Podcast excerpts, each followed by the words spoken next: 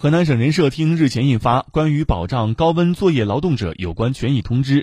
根据通知，我省用人单位安排劳动者在三十五度以上高温天气从事室外露天作业，以及不能采取有效措施将工作场所温度降到三十三度以下，应当向劳动者发放高温津贴。二零二二年六月一号起，将河南省高温津贴标准由每人每工作日十元调整为每人每工作日十五元。高温天气作业高温津贴发放时间为四个月。